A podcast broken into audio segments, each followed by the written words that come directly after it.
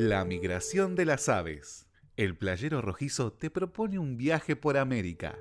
Podcast. Revista Ciencia Hoy de los Chicos. ¿Te animás a vivir la experiencia de ser un ave migratoria?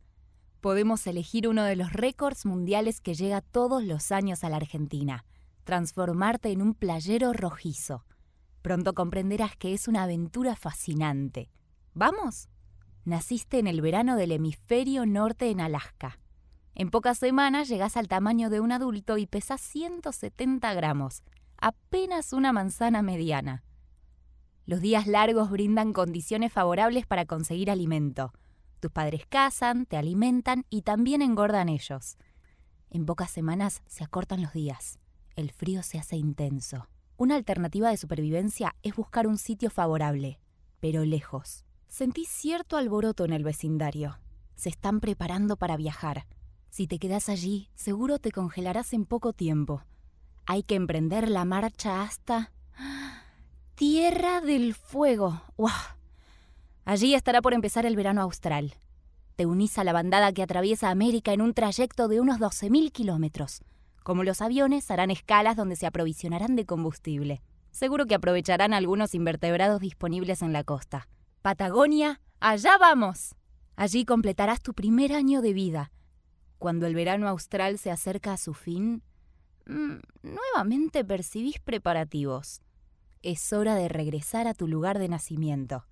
Otra vez volar días y noches, pasar tormentas, sobrepasar ciudades y campos. Ir en grupo evitará perderse, estar más atentos y evitar predadores. Te preguntarás, ¿cómo se orientan las aves migratorias?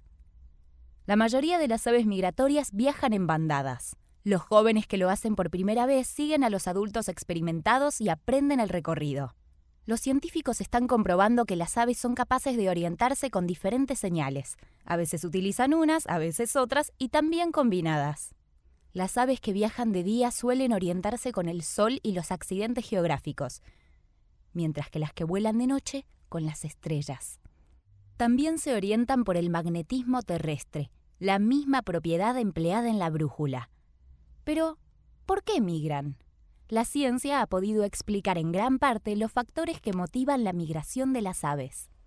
Cada individuo hereda de sus padres una colección de genes, algo así como una biblioteca donde están todos los manuales para construir y hacer funcionar nuestro cuerpo.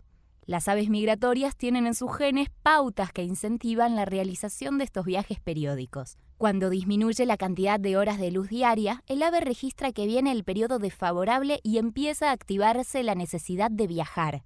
Una de las primeras reacciones es engordar, obteniendo así el combustible necesario para concretar el periplo.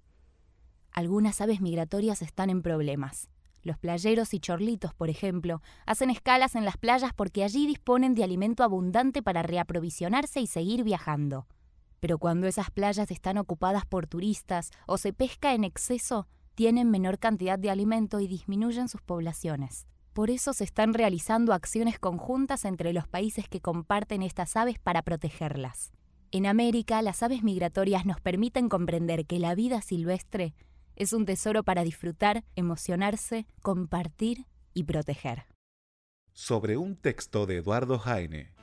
Eduardo es ingeniero agrónomo, trabaja en el Ministerio de Ambiente y Espacio Público del Gobierno de la Ciudad de Buenos Aires y es docente en la Facultad de Agronomía UBA y en la Universidad de Belgrano. Voces. Azul Birenbaum, locutora nacional y actriz de doblaje, y Jonathan Carretero, locutor nacional.